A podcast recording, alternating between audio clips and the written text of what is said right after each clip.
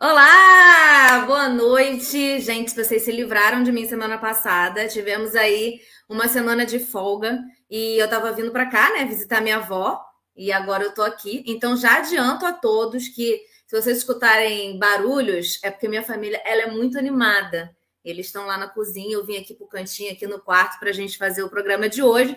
Então, se vocês escutarem, de repente, um berro, um latido, é toda uma animação que acontece aqui. Enfim, é isso. Estou aqui em Minas, na casa da minha avó. Justificativas dadas.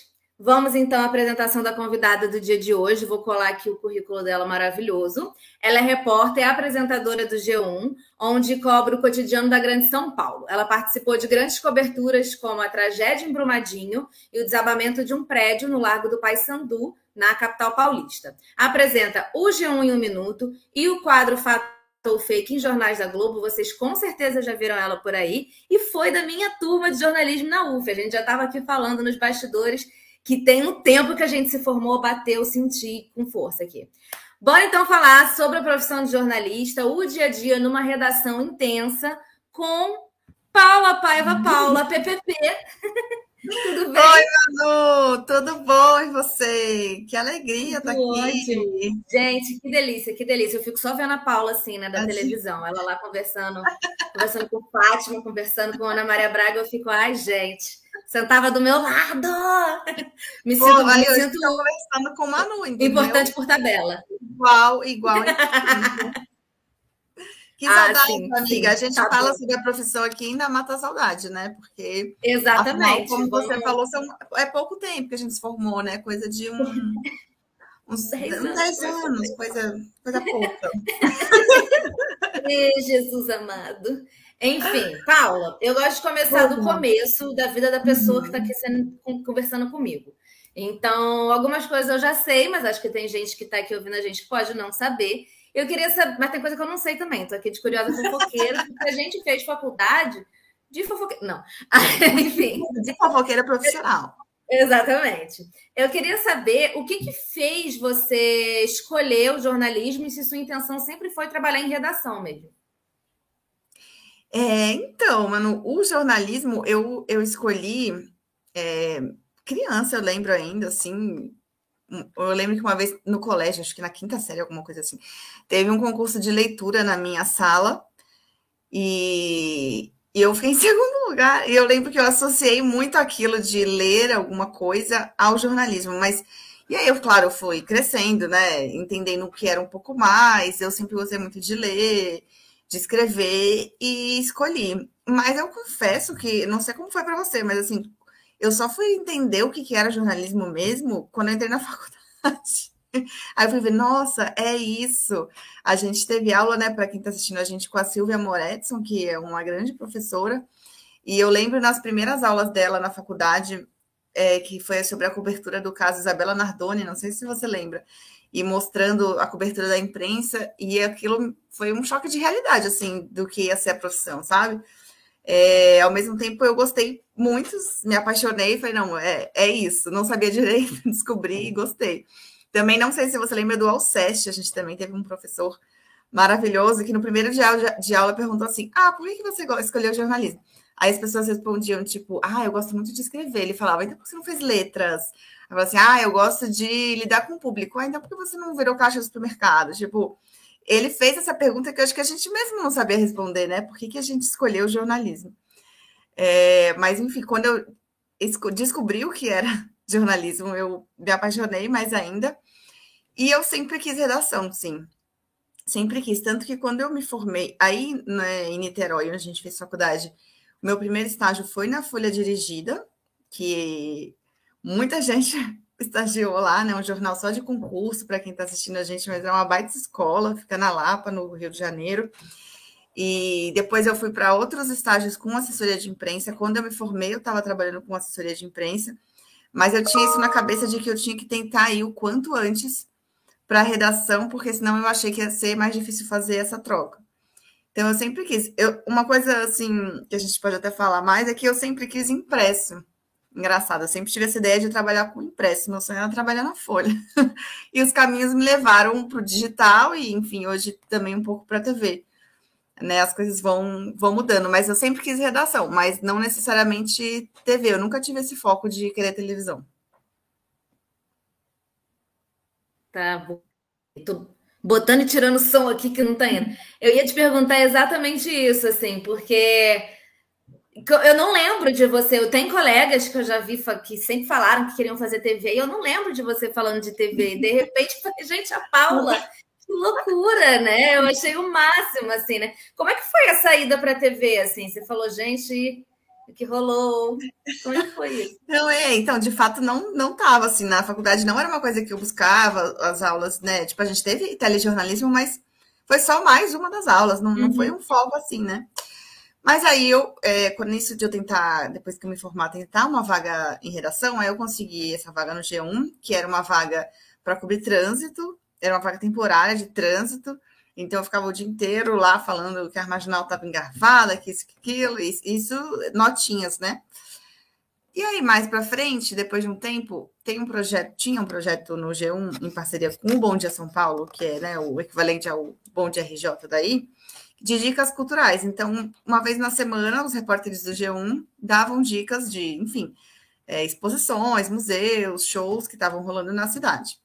Isso era uma gravação em vídeo. E aí eu gravei algumas dicas e o pessoal do Bom Dia deu um feedback muito legal. Falou: olha, acho que você tem jeito para vídeo, então você né, devia investir. Aí eu, será? Nunca tinha pensado nisso. E eu tinha feito teatro na adolescência. Você fez também? Não... Você é do teatro, né, Manu? Fez não? Você é uma estrela, gente. Tem pouco não... tempo. Desisti recentemente não... da minha carreira de atriz. tá? Para quem não sabe aqui. Mas eu tinha feito de maneira muito amadora na adolescência. Só que eu acho, você deve sentir a mesma coisa. Mesmo a minha pouca experiência que eu tive no teatro da adolescência já me ajudou muito no vídeo, muito. Então, assim, para quem tem alguma vontade de trabalhar com TV, eu recomendo a primeira coisa, vá fazer teatro, porque vai, né, te ajudar muito na expressão corporal, enfim. É, e aí o pessoal do Bom Dia falou isso, e eu fiquei com isso na cabeça, assim, falei, ah, quando tiver a oportunidade, vou tentar aos poucos investir. E aí, em, em abril de 2015, começou no G1 o G1 e um minuto, né? Começou com a Mari Palma e o Cauê Fabiano, né? Que são inserções do G1 ao longo da programação da TV Globo. E aí começou com os dois, né? É, eles sempre foram os oficiais no começo, já fazia um vídeo há muito tempo no G1. E quando eles foram tirar férias, meio que abriu um, uma coisa interna, um, um, não ser um concurso, mas assim, uma seleção interna de quem poderia ser o backup deles, né? Para quando eles estivessem é, de férias. Aí eu falei, bem, vou tentar, né? Já que falaram que eu tenho jeito, e aí rolou assim, a gente né, fez vários pilotos, que a gente chama quando é alguma coisa em teste. E aí eu comecei a fazer o backup do G1 Minuto, e aí as coisas foram caminhando muito aos poucos, sabe, Manu? fui backup deles, aí depois eles foram saindo, e aí a gente, eu, foram entrando outras meninas também, a Luísa, a Carol, a gente foi fazendo um rodízio ali, e aí com a coisa da integração, né? Nos últimos anos, se fortaleceu muito essa integração do G1, TV Globo, Globo News, é, CBN. Essa ideia de uma só Globo mesmo, né? Tudo. Exato, isso foi, foi se fortalecendo muito nos últimos tempos. Então, foram aparecendo mais oportunidades de, pelo G1, fazer entradas na TV. Então, isso é até legal de contar, porque assim, eu sempre fui e continuo no G1. As pessoas às vezes falam assim: ah, você saiu, agora você está no Bom Dia São Paulo, agora você está no não sei onde. Eu falei, não, sempre estou no G1, só que a gente faz entradas né, na programação. E aí essas entradas foram crescendo, tanto no G1 Minuto, foram aparecendo mais entradas, aí Ano passado, com a pandemia, a gente começou a entrar no É de Casa, que é aos sábados. A gente começou a entrar na Globo News para trazer os números do consórcio de veículos de imprensa da pandemia. Deixa eu tirar aqui meu WhatsApp. E a gente começou a entrar cada vez em mais lugares.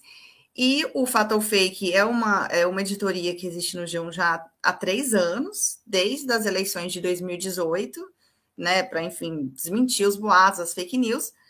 E também o, Fatal Fake começou a fazer entradas na programação da Globo meio que do ano passado para cá. E, e, esse ano a gente ganhou uma entrada fixa no Bom Dia São Paulo, que é onde eu entro. Também tem no Bom Dia Rio há pouco tempo. Então os colegas entram aí. E está para começar, não sei se já começou no, no Bom Dia DF. Então, é isso, assim, foi, foi meio que acontecendo, sabe, Manu? E como, né, de alguma forma eu vi, tipo, ah, claro, né, tem muito arroz e feijão para comer, mas tem algumas, algum certo de, alguma certa intimidade com câmera, então vamos investir nisso. Foi assim, mas é isso. Foi aproveitando ali a oportunidade, você estava pronta para. Exatamente, mas é bem, na nossa sala da faculdade, né, não, não era muito esse perfil, né? Quase ninguém tinha esse perfil de, de atrás de, de TV, né? Mas foi uhum. acontecendo, mas assim, é, continuo no G1 fazendo matéria, escrevendo todo esse, esse trabalho. Pra gente... rua lá. Não é. tá só no estúdio. Não tá só no... Exatamente. Então, não tá só no funcionado. É o pessoal da rua aqui. O pessoal que, que se encontra na rua para as pautas é um grupo que é, acaba meio que sempre as mesmas pessoas, né? uhum. né? Você faz amizade. E esses dias me falaram exatamente isso. Falaram assim: ah, tá só lá no ar-condicionado. Eu falei: ah, nada a ver. Mas, Agora, é... fala, me tira uma dúvida. Não, pode continuar. Desculpa, te interrompi. Não, porque eu, que ia falar, uma tendência meio que da profissão para quem né, tá assistindo e tem interesse em. Enfim, porque geralmente muito estudante, né, que acompanha a gente. Uhum. É assim, você cada vez menos tem tipo isso. Ah, eu quero ser jornalista de TV, de rádio, de impresso. Tipo, claro, você tem os veículos, mas cada vez mais você transita em, em todos, assim. Exatamente. É, quando é, falar aqui, tipo, é muito legal escutar essa experiência. Tinha muito tempo que a gente não conversava, né?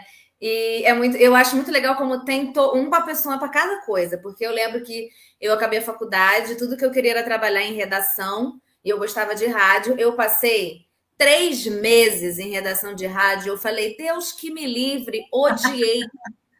Coisa horrorosa. Você, você sempre não tem hora para sair, porque o mundo pode acabar. Você chega para trabalhar, você nunca tem hora para sair, porque você pode estar ali cobrindo a pauta e tudo acontece.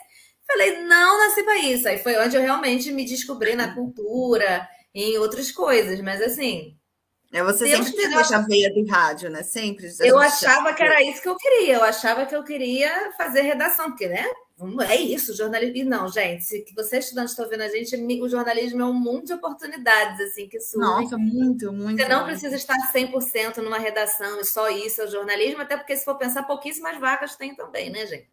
Mas isso que você falou de integração também, quando eu estava eh, na Band, era, um, era, era uma tendência, realmente, né? As coisas iam cada vez mais é, a gente levava na MPB um convidado que o jornal Metro ia lá, aproveitava, entrevistava, então a gente já estava todo mundo se comunicando para poder fazer. Você entendia realmente como funciona a empresa de uma maneira bem geral. Mas aí, Paulo, me vem uma pergunta, um pensamento enquanto você está falando.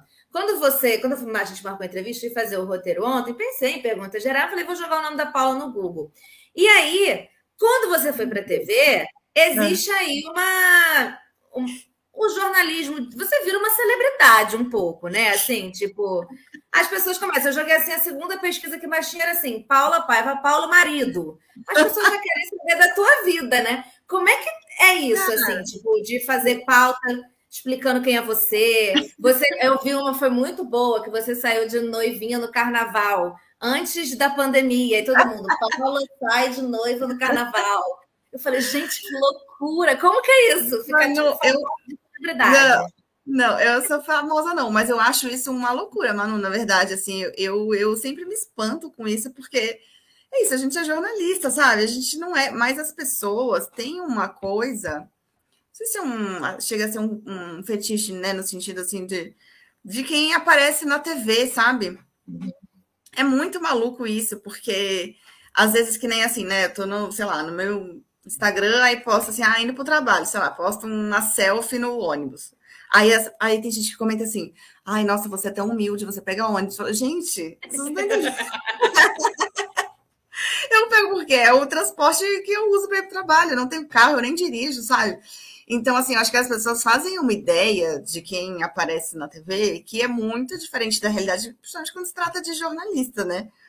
Mas sempre quando rola essas coisas, esse do carnaval mesmo, né? Que tipo, eu saí, eu amo carnaval, sempre gostei de me fantasiar, não sei o quê. E como eu já estava noiva, eu falei, ah, vou botar uma fantasia já de, de noiva, né? Tiarinha, não sei o quê. E aí, e aí rolou essa noite, eu falei, gente, que coisa maluca. Mas é uma coisa que, assim, eu, eu, eu não, não acho normal. Mas é muito, é muito tranquilo, assim, sabe? Tipo, é, é pouco que rola, e, e quando rola. eu sempre rola um estranhamento, porque eu, eu acho muito isso. Jornalista não é celebridade, sabe? Não é, enfim, não é notícia, enfim. Mas as pessoas têm essa curiosidade com pessoas que aparecem na televisão. Então a gente tem que tentar entender isso.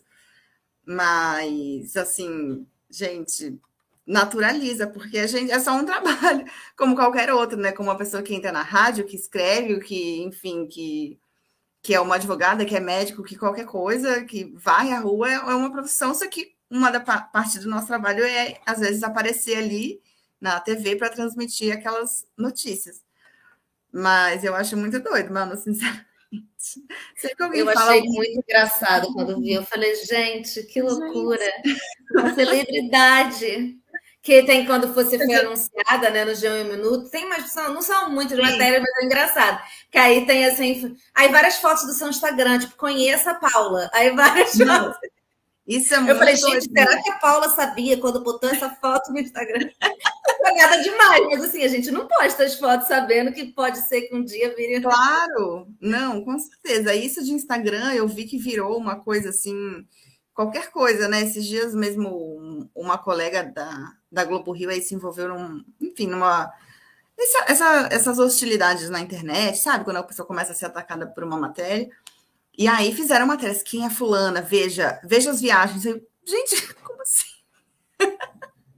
é, isso é até uma coisa também, né? Sempre um tópico a se falar nessas, nessas lives de comunicação, porque a gente tem o nosso Instagram muitas vezes como um, uma coisa pessoal, né? De você, enfim, como qualquer pessoa, de postar sua vida, mas cada vez mais ele, ele vem se tornando meio que um, uma marca sua, assim, né? De uhum. tipo, a sua marca, o que, que você faz? Você né, é da comunicação, você, sei lá, faz circo, você não sei o quê, você gosta não de. Não é só você com seus amigos, né, mãe? É, exato. Você meio que constrói uma marca ali de quem você é. Eu, eu acho, eu tenho muitos conflitos ainda com, com isso, sabe? Uhum. Às vezes eu gosto, às vezes eu, eu acho estranho, enfim, ainda estou me entendendo. Agora, Paula o município parece que a gente produz conteúdo o tempo inteiro, né? Tipo, a gente Sim. tem o nosso horário de trabalho e quando a gente está na nossa vida de lazer, de descanso, a gente está, de alguma forma, tem criando. Que produzir... é, exato. Aí eu você está pensando, tem que movimentar as redes, né? Se você não está é. nas redes também, é quase como se seu trabalho não fosse tão valioso, que aqui não está. Tem essa é. questão importante. É, tem esses conflitos. eu queria saber, Paula, qual é o maior perrengue que você já passou assim na profissão? Mulher, maior perrengue. Olha, eu já tive muitos perrengues, assim, de.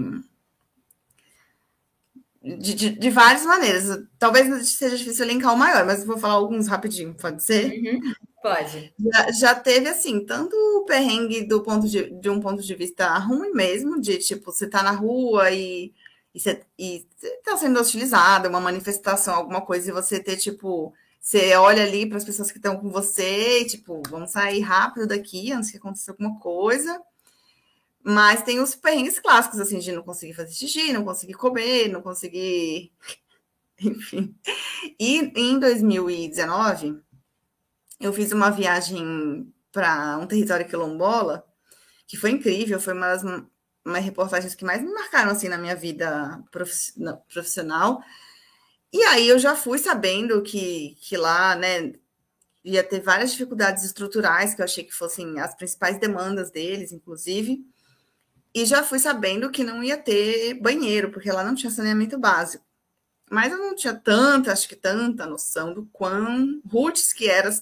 E assim, era, era uma comunidade, chamava Almas eu fui para uma, uma, uma, parte festiva, né? Uma época festiva, foi muito bonito. Então, devia ter reunidos, assim, milhares de pessoas em casinhas e barracas e etc. E, mano, de fato, assim, eu fiquei quase uma semana e não é que, assim, ah, não tinha banheiro, era aquele esquema, assim, um buraco no chão. Não tinha absolutamente nada. Então, assim, todas as necessidades você tinha que ir no mato mesmo, procurar um lugar para entendeu? Banho, você tinha que ir no rio, tomar banho no rio, então você tinha que ir de dia, porque de noite já não ia ter luz. Então, assim, em termos de perrengue, acho que esse foi um dos maiores, porque a gente, né, sabe como é acostumado, assim, fazer xixi ainda é de boa, que a gente já teve que recorrer. Agora, Manuzinha, fazer um número dois foi difícil. Gente. E assim, eu, eu morria de medo, porque como tinha muita gente, que era uma época de festa, tipo, eu, tinha, eu andava milênios, assim, quilô, não quilômetros, né? Mas assim, eu, eu sentia que eu tinha que andar muito para sentir, não, agora aqui eu posso. eu tinha medo não de aparecer alguém, sabe? Esse foi um perrenguinho, assim, que eu fiquei pensando, cara, isso que eu tô, assim, óbvio, passando uma semana, imagina que Exato. hora, né? Enfim, a gente que a mulher tem tanto, né, o período menstrual e você sem um banheiro.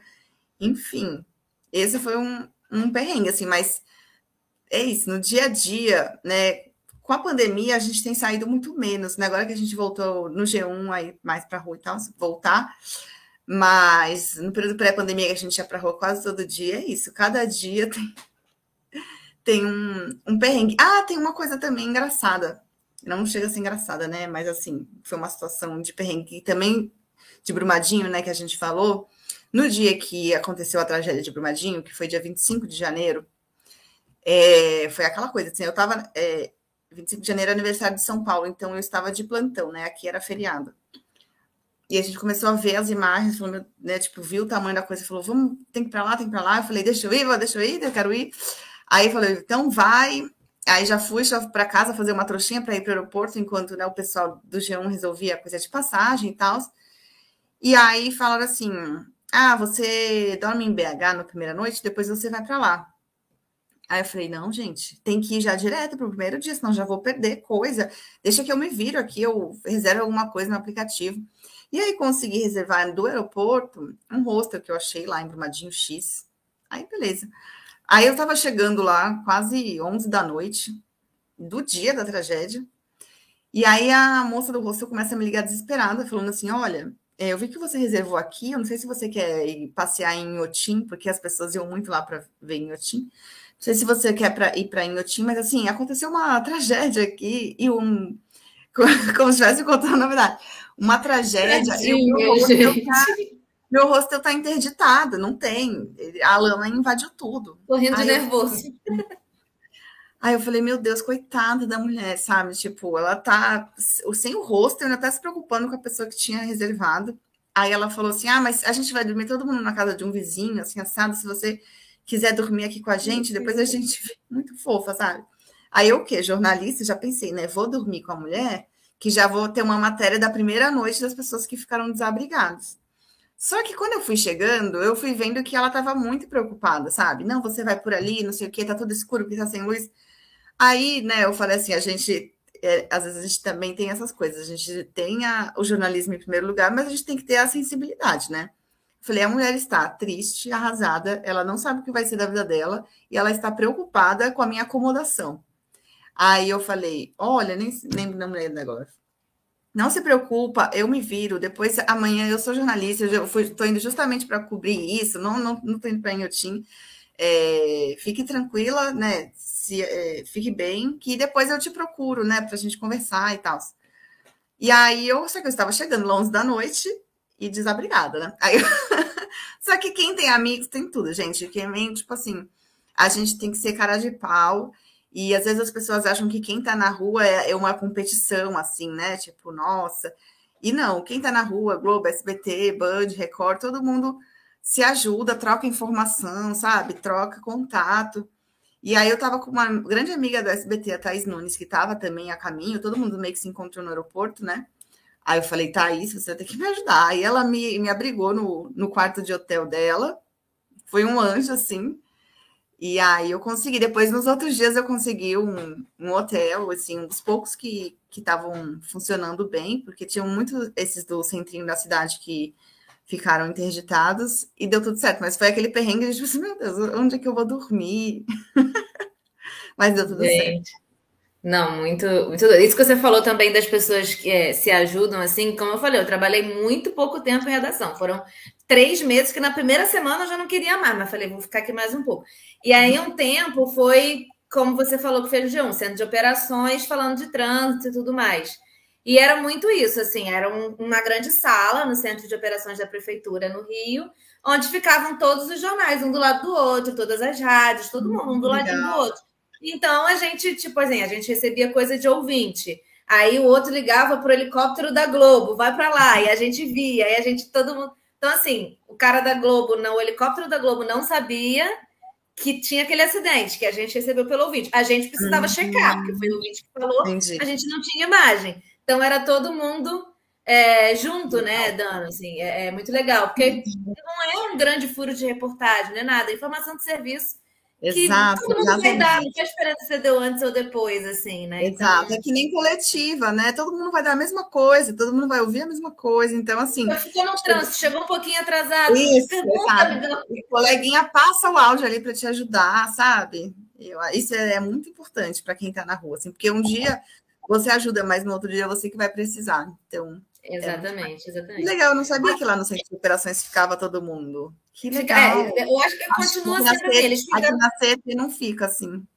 Eles fizeram, eu sei que teve de reforma, os jornalistas mudaram de sala, mas eu acho que, que continua assim. A ideia é essa, assim, eles têm uma estrutura muito boa de auxiliar, né? Claro, é um sistema de uma prefeitura e são veículos de informação, você tem conflitos mas existe uma equipe preparada para atender os jornalistas. A gente virava e falava: ah, recebia que a notícia teve um acidente não sei aonde. Eles iam lá e mandavam moto, sei lá o que lá da, da Sete para olhar. Então, assim, é, tinha essa, essa estrutura muito, muito legal assim, na época e essa ajuda de todos os jornalistas. Era rádio, era jornal impresso, era TV.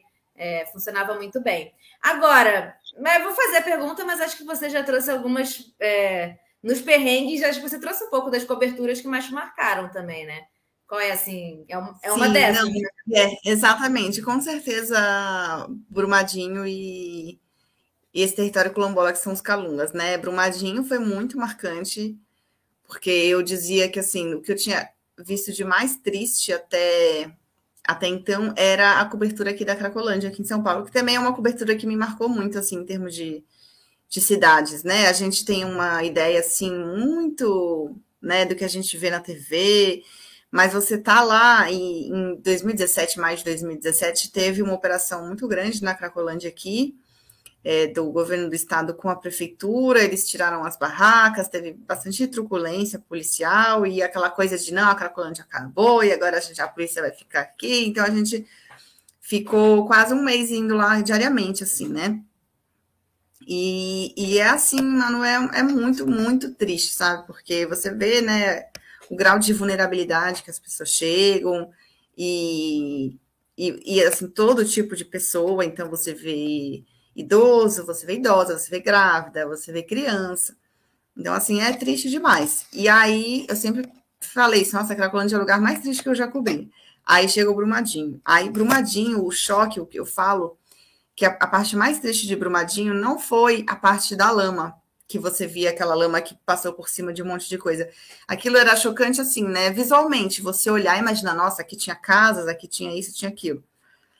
Mas para mim, eu, eu em Brumadinho eu fui na, na parte, né, da lama, da destruição, mas eu fiquei muito cobrindo um centro de operações ali que a Vale montou para os familiares. E ali era onde eles ficavam o dia inteiro atrás de informação. Então, assim, umas duas vezes por dia eles soltavam uma lista de desaparecidos atualizada, soltava a lista de corpos encontrados, e aí, assim, devia ter umas 300 famílias ali reunidas, e chorando e rezando o tempo inteiro, fazendo muita oração.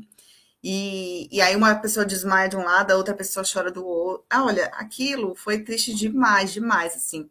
Às vezes teve vezes que eu conversava com alguém ia no banheiro, dava uma choradinha, me restabelecia e voltava, porque foi é, muito difícil mesmo. E a gente, eu, como eu cheguei no primeiro dia, no começo a gente não tinha noção de que ninguém mais ia ser encontrado, né?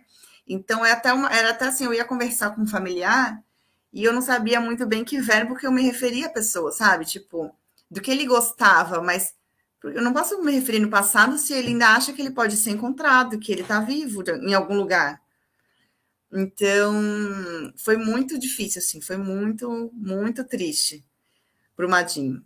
E, e, muito marcante profissionalmente, foi muito, né, assim, aprendi pra caramba, muitos colegas bons lá na cobertura, né, que você aprende, né, observando, e, e me marcou bastante. Depois, né, essa cobertura dessa região quilombola também foi muito importante. Depois a, a nossa série, saiu uma série de, de reportagens especiais que, que concorreram, foram até, foi até finalista no ESOG do ano passado.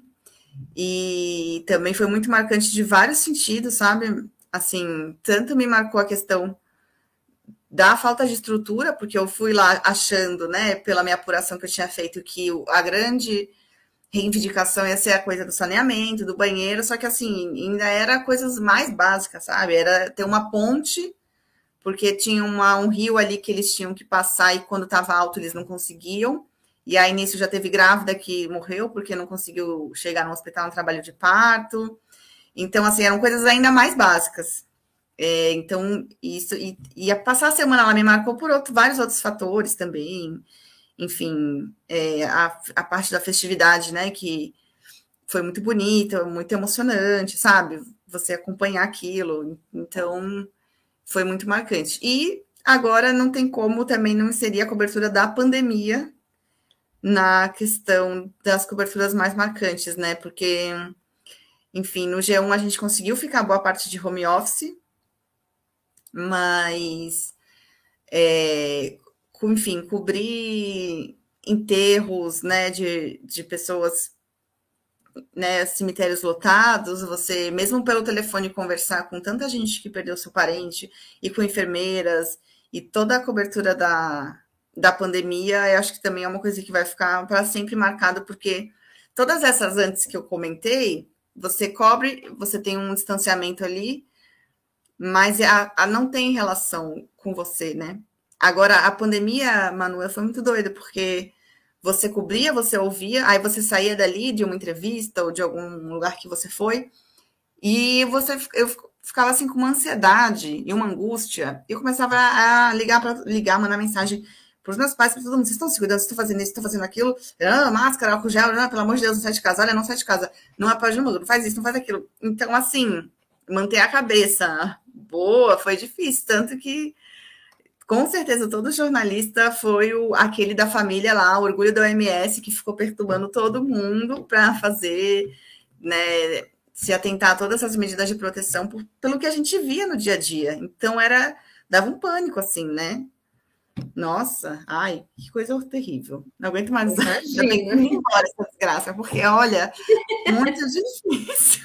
Eu imagino, eu imagino. Se a gente aqui que estava só assistindo, assim, já sentia isso, imagina quem está vendo, né? É, antes de eu fazer a próxima pergunta, só vou te falar que eu talvez minha internet esteja um pouco instável. Então, qualquer hum. coisa, você vai falando, vai falando, vai, tá. vai falando aí, tá? Se você levar, tá? Eu sigo falando. segue, segue falando, que eu vou voltar, mas enfim.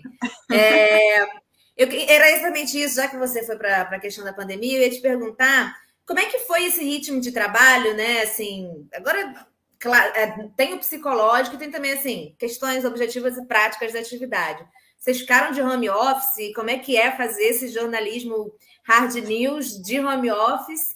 É, e para além disso, uma outra pergunta, né? Como é que é lidar? Vocês têm o quadro do fato ou fake e com, com fakes que foram surgindo num tema tão tão pesado assim, né? Que, que a vida de muitas pessoas, né, foi afetada por conta de mentiras e fake news foram divulgadas. Como é que foi ser jornalista nesse processo?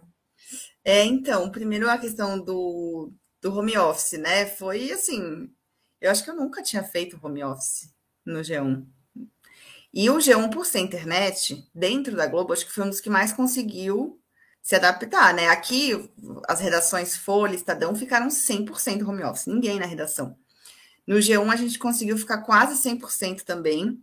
É, enfim, todo mundo teve que aprender, né, a lidar, enfim, conectar tudo de casa e cada um achar o seu cantinho na sua casa. Eu, eu é, sempre fiquei meio a meio, eu nunca deixei de ir totalmente por causa dessas entradas na TV e dos boletins do G1 Minuto. Então, eu sempre continuei, é, continuei para redação, mas fazendo um meio a meio. E essa parte que eu ficava de casa, é, ainda fico, é, alguns dias, foi muito diferente, porque é isso, a gente que está acostumado a ir para a rua, a saber e tudo mais, e fazer a reportagem ali olho no olho faz toda a diferença, né, para alguém confiar em você para contar a, a, história da, né, a sua história. Tem que fazer tudo pelo telefone, Skype, Zoom. Olha, foi um aprendizado, né? Ou quando fazer pessoalmente, fazer com uma mega distância, máscara, né? Ano passado eu fiz umas pessoas que estavam em isolamento há muito tempo, e aí fui máscara, face shield, tudo, distância, não sei o quê. Então, foi um aprendizado mesmo, assim, né? Você se adaptar. Não era do jeito que a gente gostava, né? Que a gente preferia, mas a gente teve que se adaptar. E a questão do fatal fake, nossa, é... foi assim, outra coisa também que não estava distante de mim, porque a todo momento, né, chegava no grupo da minha família desde o começo da pandemia, um monte de tia mandando no começo. Um dia eu falei com a minha mãe quando a pandemia estava começando ainda. Eu falei, mãe, tal e tal coisa, proteção, máscara, não sei o quê. Aí ela me falou assim: Ah, filha, não, eu tô, não se preocupa, eu tô tomando água quente direto. Aí eu, mãe do céu, porque teve essa fake que a água quente matava o coronavírus, entendeu? Aí você tinha que tomar chá, porque aí ele, na região da garganta, matava o vírus. Então, assim, no começo teve muita no meu grupo da família. Eu sempre falava, gente, olha, não é assim. Mandava o link do Fatal Fake, explicava. Então, assim, a gente conviveu diariamente. E tem coisas que a gente desmente, né? A gente chega e explica. E tem gente que fala assim, nossa, mas que absurdo, quem acredita nisso? Por que vocês perdem tempo desmentindo isso? E não é perder tempo, né? Assim, as pessoas de fato acreditam, isso de fato prejudicou muito o combate à pandemia, muito, muito. E até recomendo, semana passada, o, o editoria né, de dados do G1 publicou um especial chamado Vítimas do Negacionismo, com quatro histórias de pessoas que morreram né, porque acreditaram em fake news, porque não acreditaram nas medidas de proteção, não acreditaram na vacina. Então, assim, é muito sério, é muito sério, né? E, e, e, é isso, é um orgulho fazer parte de um trabalho tão importante, porque infelizmente a gente via que as coisas continuam, né, circulam e as fakes vão e voltam. Então, ano passado teve muita cura milagrosa, né? Tomar chá disso, chá daquilo, é, enfim, mistura com isso, com aquilo. Depois surgiram as vacinas, depois né, muita fake de, de, vacinação, muita fake do uso de máscara, né? Ai, que causa isso, que causa aquilo, que, que intoxica. Aí a gente, gente, os profissionais de saúde usam máscaras nos hospitais há décadas, né? Não faz mal, elas te protegem. Enfim, então é, é uma luta mesmo, é uma guerra contra a desinformação, assim, né? E ainda que a gente explique tudo, né? Fale com os especialistas, pegue dados, tem gente que não está disposta, ela está realmente fechada, né? Eu falo que contra convicções não há argumentos. Então, assim, você pode trazer toda a verdade, né? Apuração. E não é porque, ah, eu, Paula, jornalista, estou falando, não, é porque eu fui, eu conversei com médicos, eu conversei com especialistas, né? Eu procurei, enfim, pesquisas, estudos, né, referendados. E por isso que a gente está mostrando, né, apresentando esses dados. Nada é nossa opinião mas é bem difícil, mano. Essa é uma guerra de desinformação mesmo, porque quem, quem cria esse tipo de fake news não, não tá preocupado com a verdade, né? Tá preocupado em criar aquela narrativa. Então é bem, é bem complexo. E você que está na redação, né? Que a gente já fez até uma, um programa aqui falando do ponto de vista muito da academia, de quem estuda. Por que, que você acha que as fake news elas ganham tanto. Eu tenho a minha teoria, mas por que, que você acha que as fake news ganham essa, esse poder assim tão grande, que faz as pessoas acreditarem nela com tanta certeza? Ah, eu acho que tem várias coisas, assim, né? Eu acho que primeiro a gente acredita no que a gente quer, né? A gente acredita no que a gente quer acreditar. Então, se algumas pessoas já tendem, né, a acreditar em certas coisas, ter, enfim, e aí elas veem aquilo, elas querem referendar. E tem a coisa também do algoritmo, né? Aqui no YouTube mesmo, a gente sabe, ou, né, na semana passada, uma das, dessas histórias da, da série Vítimas do Negacionismo, né? A filha da, da, da senhora que morreu contava: a minha mãe ficava o dia inteiro no YouTube, e como só aparecia aquilo para ela, ela achava que aquilo era verdade, porque você vê um vídeo e ele vai puxando outros, né? Parecidos. Então, isso dificulta muito o, o, combate, a pessoa se fecha naquela bolha, né? E ela só consome aquele tipo de, de informação, desinformação, né? Mas tem outra coisa também, mano, que eu, que eu acho, é, você também que estuda, né? Comunicação, não sei se, o que você vai pensar disso, mas eu acho que seria muito importante a gente ter uma educação para a comunicação, isso assim, desde o colégio, sabe? Porque, assim, que nem, sei lá, anos atrás, quando surgiram os primeiros cartões de crédito e as pessoas tiveram que ter educação financeira para entender que elas não tinham aquele dinheiro, né? Senão elas iam se ferrar. Nos, nos últimos anos, né, com, a, com o smartphone, com a internet no celular, também foi uma coisa que se massificou de uma forma sem nenhum tipo de, de educação sobre aquilo. Então, assim, chega né, no WhatsApp, no Telegram, na, no, no, Instagram, no, nas redes sociais todas, e, e, as pessoas não estão educadas para a comunicação, elas não sabem o que é notícia, o que é fonte, né? O que, que é algo confiável, o que, que, é, o, que, que o jornalismo profissional faz. As pessoas não sabem, as pessoas acham às vezes que é uma opinião, não sabem que envolve técnica, envolve objetividade. Então, assim, eu acho que seria importante ter uma educação para a comunicação, e algo que seria desde o colégio, não sei, para tentar reverter isso, assim, porque é isso, os nossos pais, né, que estiveram sempre acostumados a ter a comunicação só de uma forma assim, ah, vê jornal, e do nada tem tudo na mão o tempo todo, e essa nesse tsunami de links, de mensagens e de, né, e eles fazem de uma forma que meio que imita, né, uma notícia, geralmente dá um título, uma coisa, né, muitas vezes sensacionalista para tentar chamar atenção. Então, eu acho que, que esse é um, é um problema, né? Assim, essa massificação dos últimos anos sem as pessoas terem sido educadas para isso, de como lidar com essa informação. É, né? Tem um grande acesso, né? Os preços são mais, cada vez mais baratos de acesso à internet. Eu, é, eu concordo com tudo que você falou, assim, tem, acho que todos esses aspectos contam demais, assim, para a questão das, das fake news, e na minha cabeça tem muito uma... Existe muita gente que pesquisa também isso, embora não seja o que eu pesquiso, uma questão psicológica realmente de a gente está lidando, falando especificamente do caso da pandemia, mas se você pensar bem, você pode aplicar um monte de coisa. É, você está lidando com um completo desconhecido, algo que até então, principalmente no começo, não tinha resposta. Você não sabe de onde veio, você não sabia o que essa doença causava, você não sabia o que fazer para resolver ela. Isso é muito doido. Afinal de contas, a gente normalmente lida com doenças que têm remédio, que tem vacina, ou que você sabe como tratar. Então, você, a gente, no geral, ainda mais no mundo onde a gente tem tanta informação e tanta incerteza, enfim, a gente está num mundo, num Brasil de muitas incertezas. E aí surge um negócio desse, a gente, cara, tem uma doença, a gente tem que precisar de um remédio. É isso que a gente faz, entendeu? Então, acho que a nossa cabeça precisa de respostas, precisa fechar. É.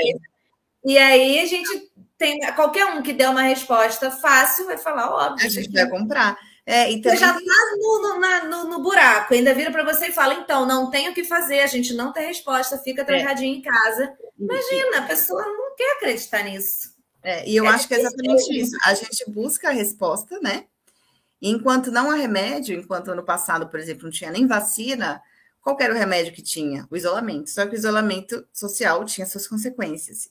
E ninguém queria essas consequências. Ninguém queria, óbvio que ninguém quer, entendeu? Quanta gente não quebrou a questão né, econômica, ninguém quer, só que era o remédio que tinha.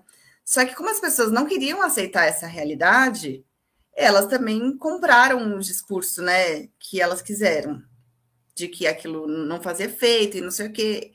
E não era verdade, né? Então, assim, claro, ninguém queria. Voltou. Isso que as pessoas têm que, que entender, né? Não foi bom para absolutamente ninguém, né? A gente ter que ficar em casa, mas era a única medida que a gente tinha para se proteger naquela época. Então, eu acho que também é muito isso. Uma, uma negação das pessoas da realidade fez com que elas aderissem, né? Algumas parte das pessoas aderissem a esse tipo de fake também. Eu vou trazer algumas coisas que estão aqui no chat. Sandra, jornalista, já fez vários comentários. Ela aparentemente é muito sua fã. E aí ela botou vários corações. Falou: nunca chorei na frente de jornalista algum, mas nos pés de Paula, sim. Que muito isso? humilde. Sandra já fez vários comentários. Oh, e tem aqui uma pergunta super filosófica que o Sandro fez. Deixa eu só achar aqui. É, aqui. Não, não é aqui ainda. Aqui. Você quer para você ir lá no íntimo da sua vida. Se tem alguma coisa que você já fez ao longo da sua carreira que você gostaria de nunca mais ter que fazer, que no meu caso claramente é trabalhar em redação, e tem alguma coisa que você não faz mais e gostaria de voltar a fazer. Filosófico. Isso é para reflexão, Olha, terapia, aqui é momento terapia. É. Olha, de não fazer, Sandro, tem uma coisa que para mim é uma das piores partes da profissão, mas que eu acho difícil de nunca mais ter que fazer, que é cobrir velório.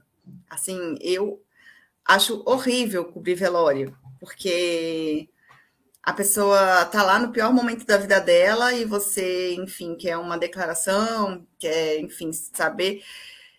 Eu, eu tento ser o mais respeitosa possível, fico com uma distância, só abordo a pessoa se eu vejo que ela está aberta para falar, porque dependendo também da, da situação, a pessoa quer falar, ela quer pedir por justiça, sabe? Ela quer falar da, daquele parente dela, né? Teve um velório aqui em São Paulo que eu cobri, acho que foi 2016, que foi uma chacina de Osasco que teve.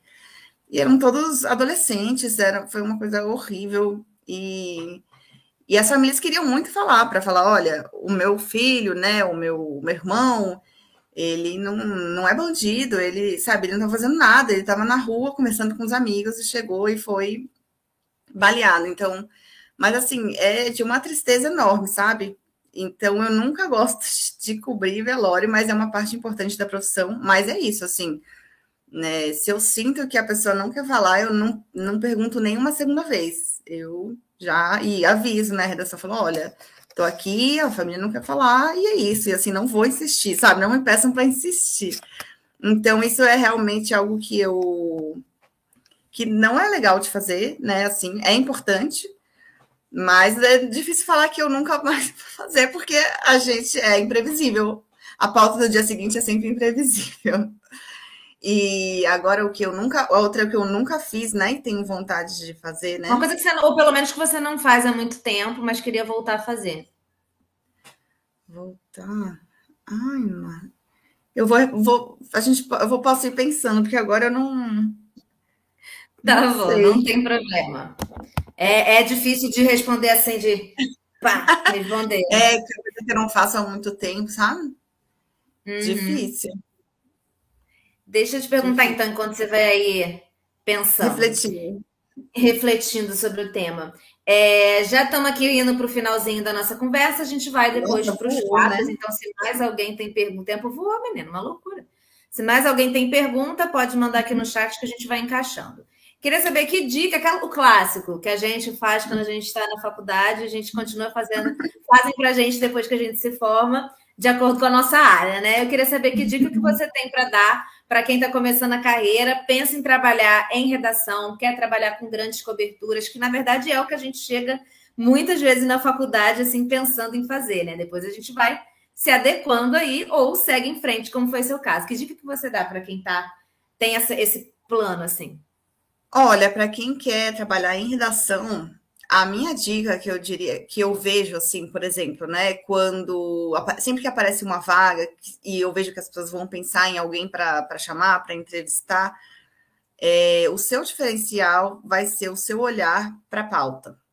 Então, assim, é, tente sempre pensar. Hoje em dia, né, com internet, é, tem uma coisa muito legal que o estudante, enfim, né, a, a, pessoa que acabou de se formar, ela já pode ir aos poucos tentando trabalhar de alguma forma, nem que seja para ela mesma, mas assim, né, é, buscando pautas diferentes, histórias legais, fazendo entrevistas. E assim, esse vai ser o seu, o seu diferencial. Você vai um portfólio também, né, para apresentar. Exato. Você vê assim, assim, nossa, fulano, ele fez matéria sobre tal e tal coisa. Eu nunca tinha pensado nisso. Que legal, né? Ele pode trazer um olhar diferente para a gente. Então, assim, eu vejo que, claro, um, leia muito, leia de tudo, leia tudo que você vê pela frente, né? Para você ter é, bagagem, né? Ter um bom, enfim, bom vocabulário, etc. Ter, ter ideias, porque a gente tem muita ideia lendo também, né? Então, consuma de tudo, mas tem. Não sei se você lembra, Manu, a gente teve um professor na faculdade, o Vergara, que era meio viajandão, mas era uma figura, era ótimo. E ele falava uma coisa que era muito verdade. Ele falava assim: tente ser um turista no seu cotidiano. Então, assim, Às vezes aquele seu caminho que está cansado de fazer, que você já faz de olho fechado no automático, tenta ficar de olho porque, sabe, tenta ver de uma maneira nova sempre, fazer por um caminho diferente para você tentar encontrar novas histórias. E eu acho que o, a coisa da gente é estar tá sempre com o radar muito ligado. Então, assim, tanta história que eu já dei no G1 que é de tipo, tô conversando, sei lá, com alguém no salão de beleza, no cabeleireiro, e a pessoa teve um que foi exatamente assim eu fui no salão e aí tava cortando o cabelo e aí a moça tava falando assim: "Nossa, lá no meu no ponto de ônibus que eu fico, no terminal de ônibus que eu fico, tem tanto pombo que as pessoas ficam de guarda-chuva para não serem cagadas pelo pombo". Aí eu falei: "Não acredito nisso". E aí eu fui lá e saiu uma matéria, sabe? Super legal, os, depoimentos. Depois a prefeitura foi, colocou uma tela, sabe? Então, assim, o negócio rendeu. Então é, é, importante você estar com o radar ligado para tudo, assim, e, e, ter esse olhar, tipo, ah, acho que isso é uma pauta, eu acho que isso rende, acho que isso é uma história. Então eu, eu sempre penso assim, ah, se você for fazer qualquer entrevista com redação, com algum editor, já pensa assim, umas cinco pautas, fala assim, olha, eu acho que eu pensei em tal pauta, sabe? Eu acho que esse é um, é um diferencial hoje, ter um olhar diferente, trazer história nova, é isso que as pessoas estão estão buscando muito. Muito bom. É, vamos então para os nossos quadros. É, primeira coisa, eu queria saber qual foi a notícia da última semana aí que mais te marcou, positivo, negativo, mas você olhou e falou: que isso, gente? O negócio te marcou aí. Olha, na última semana, é assim, nada pá, sabe? Meu Deus, mas no. Eu estava de feriado, de feriado, estava de plantão no final de semana. E aí no domingo eu fiz uma, uma matéria que dessas que você fica indignada, sabe? Que foi de um, uma advogada aqui em São Paulo, ela é cadeirante, ela tem paralisia cerebral, e aí ela foi numa num evento de decora, de arquitetura, que assim, né? Olha a ironia, né? Era para ser justamente pensado em todos os tipos de acessibilidade. Ela foi num evento de arquitetura aqui em São Paulo, super assim, né? Desses chique, sabe? Enfim, com ingresso caro. Só que ela chegou lá e foi assim um show de, de, falta de acessibilidade, de desrespeito. Até tinha um elevador que ela poderia ver os sete andares lá da exposição, só que por uma falta de energia ele não estava funcionando. E aí ela encontrou muitas dificuldades na comunicação desse problema, sabe? Então me marcou porque é uma coisa que a gente pensa, cara, 2021, a gente, né, tem coisa que era para ser tão básica, mas não é. Então, isso a gente é muito movida pela indignação, assim. É, e tenho me marcado muito essas reportagens, no geral, que, que são sintomáticas da fome que as pessoas estão passando, né? A pessoa buscando comida no caminhão de lixo, na caçamba. É, isso, assim, acaba comigo. É muito triste. E, infelizmente, tem sido recorrente, né? Sim, eu vou falar então a minha. Na verdade, eu ia falar da questão do Bolsonaro falando que quem toma vacina pega AIDS. Ai, TBS. E aí é isso, já tiraram o vídeo do ar, a CPI hoje já está aí querendo né, tirar ele das redes sociais e tudo mais, mas enfim. Eu ia falar disso. Mas aí apareceu aqui Renato Vulgo, meu tio, aqui nos comentários. Porque sim, eu faço minha família toda vir aqui assistir a live também. Certíssimo. Então, família para isso, não é mesmo? Ele sim. hoje falou assim: fico imaginando uma jornalista séria cobrindo a ressurreição do pastor de Goiatuba. Porque isso realmente está me deixando complicada nessa história. Eu vi isso ontem, e aí eu não sabia se eu ria ou se eu ficava triste. Porque Ai. realmente, assim, eu sou uma pessoa na, na, no, no mestrado agora, depois de idas e muitas coisas, eu entrei para estudar canais bolsonaristas no YouTube, no fim das contas eu estou dentro de canais bolsonaristas, mas falando de católicos, então eu falo de religião. Uhum. Então, principalmente é, eu, quando eu fui dar aula, que eu tive que aprofundar ainda mais algumas coisas, quando eu vejo algumas coisas de, de canais bolsonaristas, tem vários níveis, você tem várias coisas, tem alguns que eu acho engraçadíssimos, eu simplesmente rio e kkk. Mas quando chega na coisa da religião, e aí foi quando, por causa da aula, eu parei para ver alguns programas na televisão, eu fico, gente, algumas coisas são criminosas, porque você lida com a fragilidade das pessoas e tudo mais. E aí, no caso do pastor, eu já não sabia se eu ria ou se eu se você chorava. Eu triste. Porque, para quem não viu e está nos acompanhando, qual é essa questão do pastor? É, morreu um pastor nessa cidade que eu nem sabia o nome, meu tio está aqui dizendo, e morreu o pastor, o pastor deixou um recado, falou assim: não me deixe me enterrar até três dias depois, que era ontem, onze e meia da noite, eu acho, sei lá, uma coisa assim, onze e meia, onze e meia. Não, não, não deixem me enterrar. E aí não deixaram. E aí foi a multidão para frente da funerária, tipo, não enterra. E aí deu, passou 10, 11 e meia, o pessoal da funerária falou, galerinha, morreu mesmo, tá? Não apareceu ninguém aqui. É. Aí vamos enterrar. E foi pro cemitério, a galera, abre o caixão, que eu quero ver se tá morto. Aí eu fiquei, gente. Ai, Jesus. O que, é. que tá acontecendo? O que tá acontecendo? Eu fiquei chocada, essa notícia também estava nas eu... mais lidas do G1 hoje. Porque, pelo amor de Deus. Aí eu fui dormir ontem com isso. Eu tô desde você paga essa história. Pensando. E assim, como pode, sabe? E aí parece que a funerária, inclusive, foi é, multada pela vigilância sanitária, porque ficou corpo lá três dias. Aí eu falei que a funerária ia fazer o quê, gente? Enfrentar aquela é, multidão? Eu, se sou da funerária, ia ficar lá com falecido. É, é, é, é, Pelo amor de Deus, eu não ia enfrentar, a pessoa não estava bem, não, gente. Nossa, Pelo eu fiquei Deus, chocada eu... também. Eu fiquei chocada também com essa história. Eu, essa... se eu ficava preocupada, eu não sabia mais. Para mim, Estou desde então reflexiva com isso. Enfim. Mas eu também fiquei pensando nisso e antes a vigília, né? Três dias esperando algo acontecer, mas é, olha, muito complexo mesmo. E não é a primeira muito vez que eu vejo complexo. alguma coisa assim, viu? Exatamente. Eu fiquei, não é possível, eu estou inventando. Estou inventando, não, é possível. Não, é não, possível. o Brasil Hoje o Renan Leta da Globo News botou que estavam uma galera na, no Rio. O Rio de Janeiro é um lugar muito especial, realmente. Tava a galera no Rio é, feliz da vida porque tinham teoricamente soltado o faraó das bitcoins lá, né? E também não tinha. Era uma... Essa para mim foi pior ainda, porque eu não entendi nem por que, que ele tem fãs que estão querendo soltar ele. Para mim, essa foi mais difícil ainda, mas essa eu ainda estou na fase da reflexão que eu vi pouco antes de entrar aqui. Enfim, para a gente desenvolver aqui por causa da nossa hora. É, eu queria. No, no, nosso programa também, a gente tem o um quadro de você. Nosso programa é ótimo. Eu falo programa, eu tô sentada no chão, conversando com Maravilhosa. A pessoa faz programa com Fátima Bernardes e ela tá falando, nossa, sentada no chão. A vergonha não, não tem. Isso. É.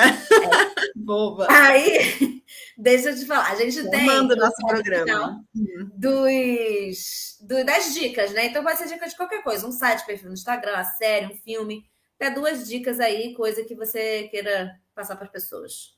Pode ter a ver com o tema?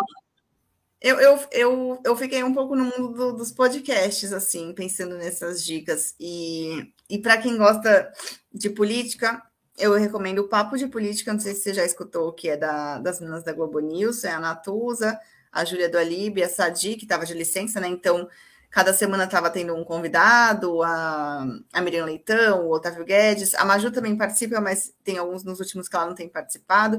E eu gosto muito porque, assim, pelo menos no meu caso, não é sempre que eu consigo acompanhar. Por exemplo, como eu sou da editoria São Paulo, né?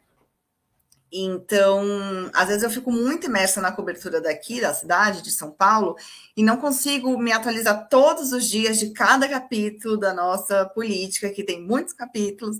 Então, eu gosto muito de chegar na sexta-feira e ter um baita resumo, assim, sabe? Com bastidores legais, com fontes. E é rápido, é meia hora. Então, eu super recomendo o Papo de Política às sextas-feiras, para quem gosta de estar tá sempre por dentro, mas não nem sempre tem, consegue todo dia é, enfim, ler tudo que saiu e saber de tudo que saiu de política.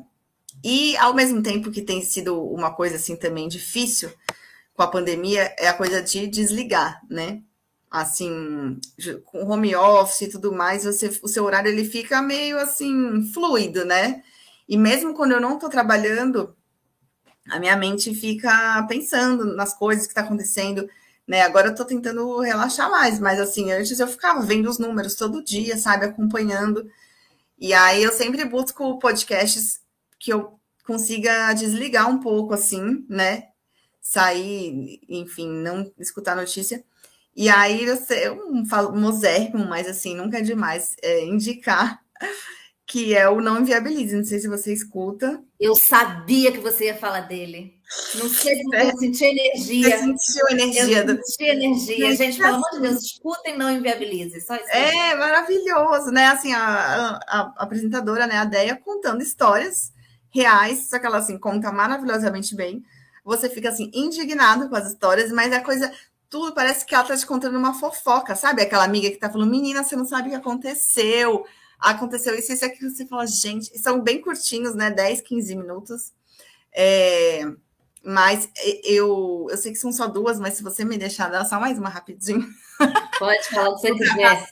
aqui. Nisso de desligar também, não sei se você, assisti, você assistiu aí no Netflix, né? The Bold Type. Gente, é uma série que, assim, é bobinha em alguns pontos, sabe? Tipo, é uma. Se passa numa redação de uma revista de moda em Nova York. É um, né, um roteiro até clichê, digamos assim. São três amigas que trabalham nessa revista de moda. Só que é muito engraçado, Manu. E, assim, é muito, tipo assim, você desliga mesmo, sabe? É, também os episódios curtos, 20, 30 minutos. É, e a, elas fazem pautas, é assim, você fala que não existe. Você fala, gente, que pauta é essa? A chefe é perfeita, sabe? Então é um mundo, tudo dá certo. E, mas ao mesmo tempo é muito legal, porque são essas meninas da moda e uma, sei lá, tem que fazer a matéria de ah, a roupa da não sei quem, mas o sonho dela é ser repórter de política. Aí a outra que o sonho é ser estilista e assistente. Enfim, mas parece bobo, mas tem discussões muito profundas, mais sérias, e fala muito da, né, de amizade entre mulheres. Olha, vale muito a pena para quem está precisando dar aquela desligada, chegar um momento do dia que você fala, ai, agora eu só quero, tipo, não pensar em nada. The Bold Type vale muito a pena. Muito bom. Antes de dar as minhas dicas, eu vou deixar dois recados aqui. Primeiro, Eduardo Mendes, vulgo Dudu. Ah, eu estou passando aqui para deixar um beijo para as duas, parabenizar pelo trabalho de ambos que sigo acompanhando de perto Orgulhos da UF. Muito fofo. Gente, Dudu sempre Dudu. presente, sempre comentando. e aí a outra, minha irmã. Minha irmã botou assim, como eu disse, minha família sempre participando. Paula, vamos ser amigas também. Você é Mara, adorei. adorei. Eu já deixei vários comentários aqui, tá? É porque eu só... É Destaquei Adorei, Clara, vamos ser amigas. Fascinada por você, tá? Ela está obcecada, já fez vários comentários aqui sobre você. vamos é... ser amigas, Clara. Vamos ser todas grandes amigas. Obrigada, Dudu, também pelo comentário. E, e aí, vou dar um monte de notícias. Dudu, aqui né? O grande, não, Dudu é pra, da nossa época do IAC, Dudu é o grande fenômeno. presente no IAC. Do, do IAC, SUF, naquela nossa época. Todos, todos que passaram por lá naquela época conhecem Eduardo Mendes. É, as dicas. Primeiro, é um site que eu descobri essa semana, na verdade, porque volta e meia, eu fiz uma eu faço faculdade de estudos de mídia agora também, louca. E aí eu fiz uma disciplina de análise de dados em R. Eu não sabia nem o que era R. Aí entrei na disciplina, aí fui lá para entender, babá. Consegui fazer, passei, depois nunca mais voltei. E volta e meia, eu fui, cara, é uma coisa que você precisa, igual uma língua. Agora você tem que estar ali estudando sempre. Aí eu fui procurar coisas de grátis e descobri que tem um site chamado escolavirtual.gov, que é do governo federal. E aí tem vários cursos muito voltados para a área de serviço público, né, e tudo mais, mas que funcionam muito bem para você aprender várias coisas que você pode usar na sua empresa, no seu trabalho e tudo mais. E um desses cursos Legal. é de análise de dados em R. Ele é focado em análise de dados públicos, mas que são bancos de dados abertos, né, no geral, né, a maior parte deles ou pelo menos deveriam ser. E aí, então, assim, a gente. É muito legal, assim, eu acho que. Eu olhei esse, mas tem, tem uma passadinha, tem vários outros cursos muito interessantes, de graça. Então, muito acho bom, que vale aí.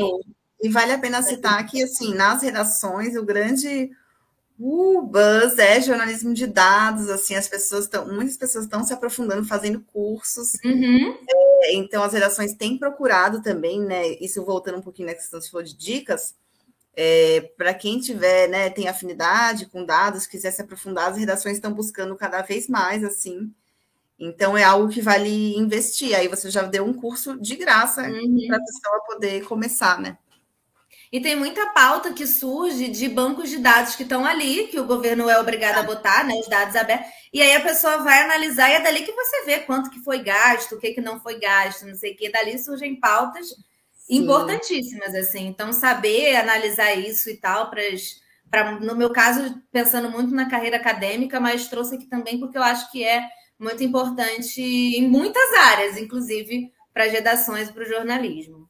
A outra dica é uma série coreana que está na Netflix chamada My Name, que, hum. enfim, quero muito fazer um programa aqui para a gente falar sobre audiovisual coreano, porque, enfim. Legal, não é, é o tema.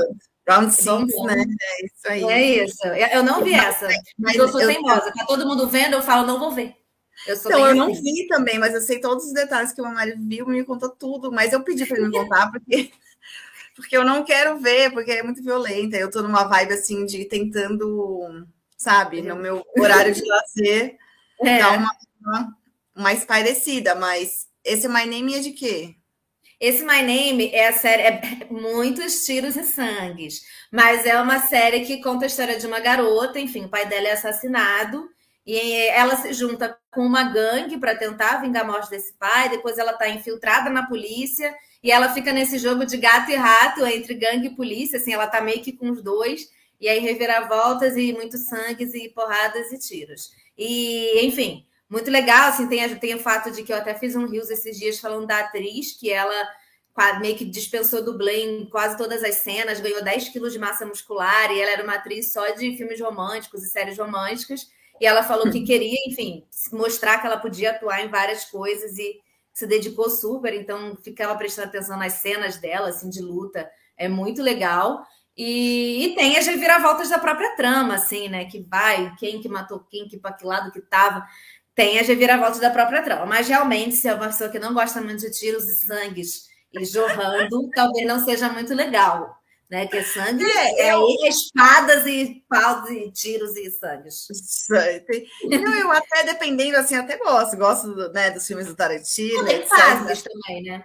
É, tem fases, mas sabe aquilo assim que é, você está tentando dar uma parecida da realidade? Por isso que eu recomendei Bold Type. É bem assim, ai. É indo mais um pouquinho mais cor-de-rosa.